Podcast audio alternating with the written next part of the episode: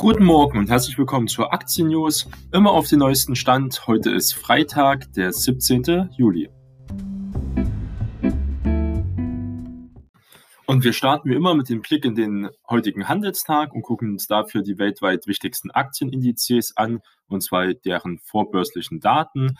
Wir haben es momentan 7 Uhr und wir sehen, dass der DAX Future mit 0,3% im Plus ist. Sind etwa bei 12.900 Punkten. Auch der S&P 500 ist 0,3% im Plus, nachdem gestern ja ein leichtes Minus im DAX von 0,4% zu verbuchen war, sind wir also jetzt wieder eine Gegenbewegung in dem Bereich. Wir gucken mal auf die asiatischen Märkte und da sehen wir den Shanghai Composite ist nur leicht mit 0,2 Prozent im Minus.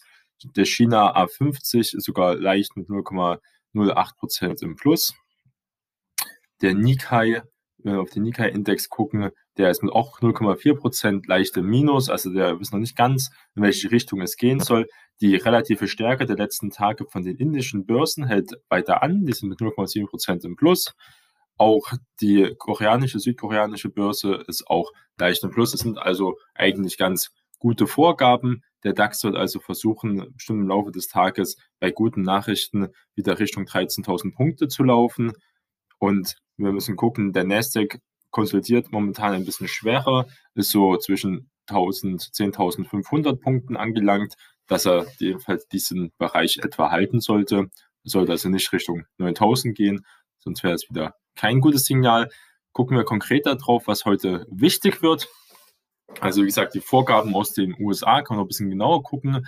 Und zwar aus Furcht vor Verzögerungen bei der Erholung der Wirtschaft hat man ja auch in China gesehen, dass die Wirtschaft erholt sich, aber nicht so schnell wie vielleicht bei manchen gedacht machen halt einige US-Anleger Kasse. Der US-Standardwertindex Dow Jones fiel am Donnerstag um 0,5 Prozent auf 26.734 Punkte und der breit gefasste S&P 500 büßte nur 0,3 Prozent ein auf etwa 3.215 Punkte.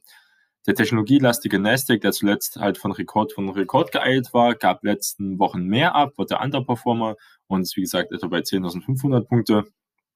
Zwar stiegen die US-Einzelhandelsumsätze im Juni um überraschend starke 7,5 Prozent. Vor dem Hintergrund der wieder steigenden Coronavirus-Infektionen stelle sich aber die Frage, wie es weitergehe, sagt Michael Hans, Chefanleger der Vermögensverwalter Sclarfield Citizens. Schließlich liefen zum Monatsende Pandemie-Sonderhilfen für Selbstständige aus. Deswegen vermuten auch viele, dass jetzt der 28., 29. und 30. Juli, also Ende des Monats, es nochmal ruppig werden kann an der Börse und auch in der Wirtschaft. Aber womöglich, wir haben es ja gesehen, dass ähm, Geld momentan, wie es aussieht, ja vorhanden ist oder extra gedruckt wird. Vielleicht werden auch Sonderhilfen nochmal verlängert vom Präsidenten der USA. Ein weiterer Belastungsfaktor sind auch natürlich die anhaltenden Spannungen zwischen den USA und China, sagt auch Neil Wilson, Chefanalyst der Online-Brokers Markets.com. Die beiden weltgrößten Volkswirtschaften liegen bei zahlreichen Themen wie bei den Sicherheitsgesetzen für Hongkong über Kreuz. Das ist natürlich zu beachten. Dann der zweite Punkt ist der Handel in Asien. Ich muss sagen, heute die Tokio-Börse haben wir schon besprochen, dass die sich nicht groß bewegt, nur leicht im negativen Bereich ist. Bei den Einzelwerten ließen die Aktien von Nissan Motor knapp 1% federn. Der angeschlagene japanische Autobauer plant angesichts der Corona-Krise Insidern zufolge eine drastische Produktionskürzung im laufenden Jahr. Auf die Autosindustrie werden noch einmal gehen. Der Absatz von hergestellten Fahrzeugen ist ja um 30 Prozent gesungen. Das ist schon ein sehr großer Wert. Da sind die deutschen Autobauer ein wenig besser weggekommen, aber nicht viel. Was steht heute noch an? Heute EU-Gipfel zum Mieteraufbaufonds. Bundeskanzlerin Angela Merkel und die übrigen EU-Staatschefs und Regierungschefs verhandeln ab 10 Uhr in Brüssel über den 57 Milliarden Euro schweren Mieteraufbaufonds in der Corona-Krise. Erklärt, geklärt werden soll zugleich der nächste siebenjährige EU-Finanzrahmen im Umfang von mehr als einer Billion Euro. Das muss sich mal überlegen. Erwartet werden schwierige Verhandlungen. Der EU-Gipfel ist bis Samstag angesetzt. Das könnte also neue Impulse bringen. Jetzt kommen wir auf konkrete Nachrichten.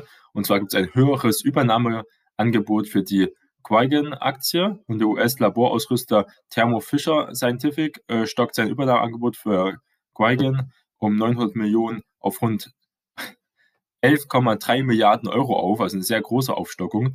Die Amerikaner bieten für das deutsch-niederländische Biotech-Unternehmen nun 43 statt 39 Euro je Aktie.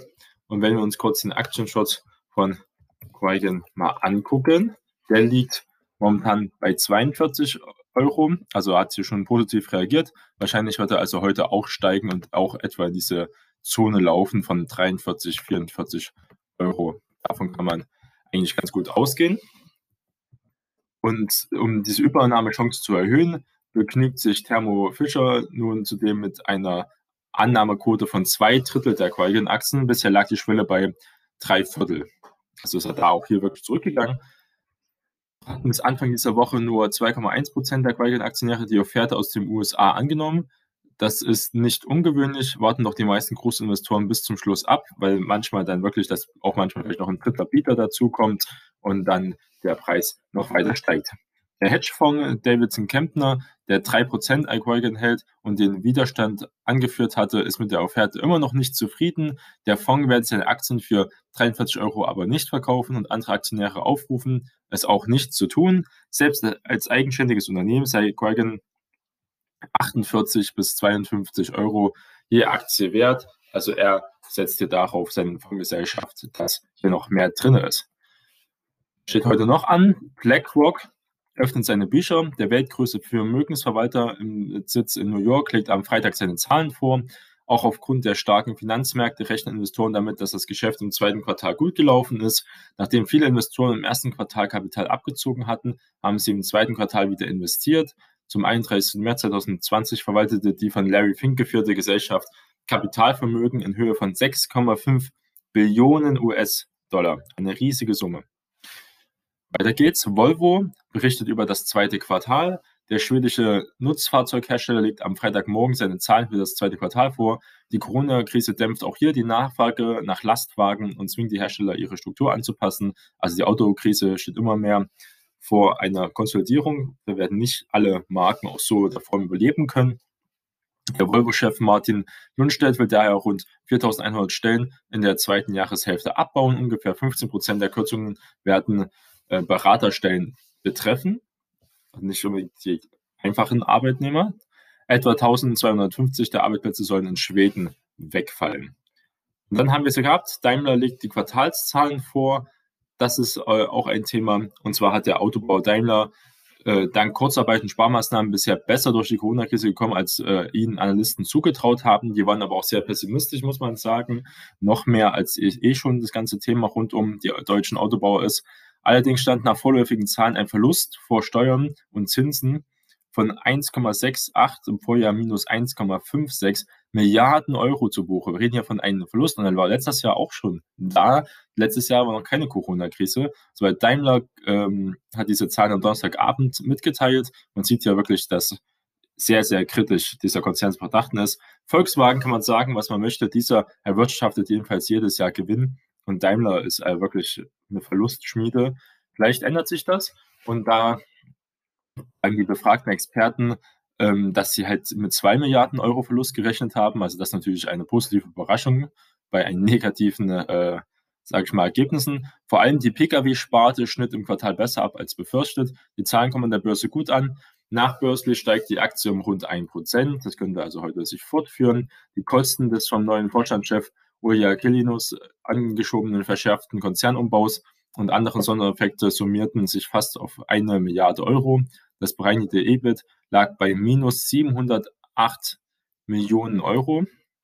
Hoffnung macht Kilinus der anziehende Fahrzeugabsatz im Juni. Mit unserem überzeugenden Produktportfolio können wir die Chancen der Markterholung nutzen. Aber es bleibt viel zu tun. Kosten müssten weiterhin gesenkt, die Kapazität angepasst werden, damit Daimler auch mit weniger Umsatz schwarze Zahlen schreiben könnte. Er hat auch gesagt, Daimler will nicht mehr viele Autos produzieren, sondern doch mehr auf diese hochpreisigen Luxusautos setzen. Das heißt, lieber weniger produzieren, dafür höhere Margen, teurerer Preis und weniger Kosten, dann auch weniger Mitarbeiter bei weniger Produktion. Diese Massenproduktion im Stil von VW und auch Richtung BMW kann sich Daimler so gar nicht mehr leisten. Okay, kommen wir zur letzten Nachricht. Und zwar ging es gestern auf Netflix bergab um 10 Prozent. Und zwar gab es einen großen Abverkauf nach enttäuschenden Q2-Zahlen.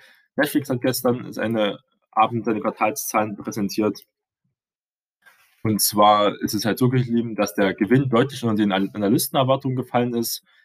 Und danach hat die Aktie sofort mit 10% im negativen Bereich reagiert und geschlossen dann etwa mit 9%. Werden wir sehen, wie sich das heute dann entwickeln wird.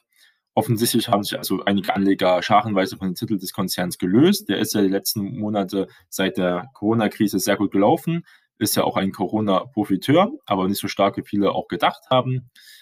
Und denn die Erwartungshaltung war nach dem fulminanten halt Kursanstieg Richtung 500 äh, Dollar der letzten Monate im Vorfeld zu groß gewesen. Insgesamt erzielte Netflix einen Gewinn pro Aktie von lediglich 1,59 Dollar. Der Analystenkonsens lag bei 1,8 Dollar pro Aktie, manch sogar 2 Dollar. Allerdings konnte der Streaming-Marktführer beim Umsatz mit 6,15 Milliarden Dollar den Analystenschätzungen von 6,08 Milliarden leicht übertreffen. Also da auch gute Zeichen. Dies entspricht einem Zuwachs von 24,9 Prozent gegenüber dem Vorjahr. Die Zahl der neu dazugekommenen globalen Zahlen Nettoabonnenten, also die wirklich auch dafür mit bezahlen, das ist ja entscheidend gewesen, belief sich auf 8,26 Millionen, was im Rahmen der Erwartungen liegt. Manche haben auch mehr erwartet. Wie es so ist, da waren die Erwartungen halt, wie gesagt, sehr hoch. Wichtig ist natürlich die Prognose. Darauf gucken ja viele, ob sich die Unternehmen eine Prognose zutrauen. Für das dritte Quartal 2020 erwartet Netflix einen Umsatz von 6,32 Milliarden Dollar. Das wäre ein Zuwachs von 20,6 Prozent gegenüber den dritten Quartal von 2019. Der Gewinn der Aktie soll bei 2,09 Dollar liegen und damit 31 Prozent über dem Vorjahreswert. Da waren aber wirklich schlechte Werte, kann wirklich Netflix hier profitieren. Für Enttäuschung sorgte The Guidance beim Abonnentenwachstum. In Q3 sollen 2,5 Millionen zahlende Nettoabonnenten dazukommen, was deutlich unter den Konsens liegt von etwa 5 bis 6 Millionen neuen Abonnenten. Das Management begründet die Abschwächung beim Wachstum mit dem anfänglichen Schock von Covid-19 und damit verbundenen sozialen Einschränkungen. Zudem würden im nächsten Quartal die wegen der Inaktivität gekündigten Accounts nicht mehr in die Bilanz auch auftauchen. Da wird das auch viel ausgesiebt.